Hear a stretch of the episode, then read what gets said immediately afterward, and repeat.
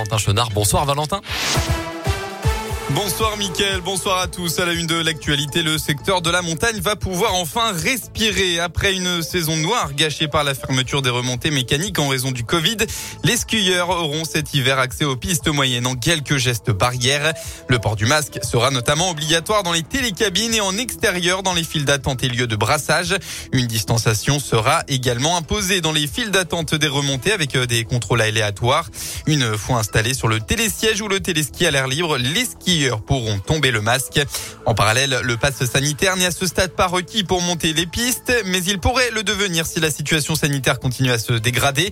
L'exécutif a notamment fixé le seuil de déclenchement du pass obligatoire à un taux d'incidence de 200 cas pour 100 000 habitants au niveau national.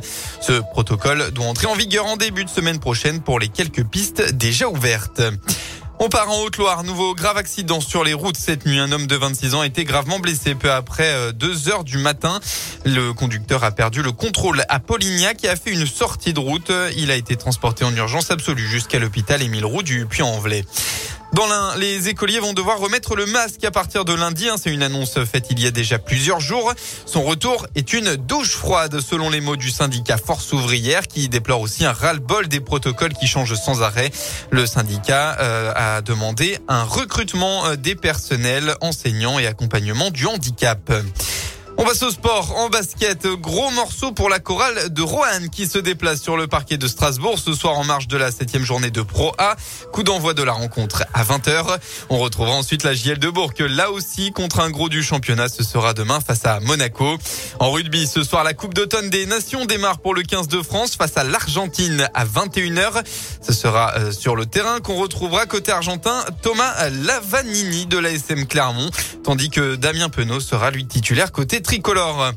En parallèle, on retrouve l'ASM Clermont. Ce sera demain et à domicile contre le RC Toulon difficulté cette saison.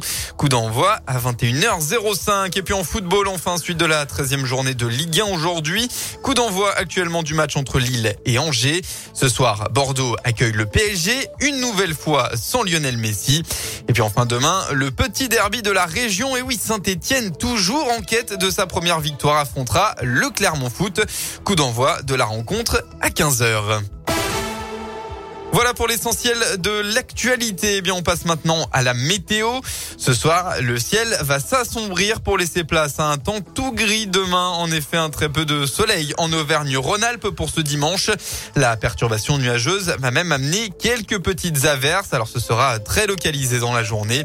Et puis enfin, côté température, ça reste stable. Il fera au maximum de la journée entre 7 et 11 degrés.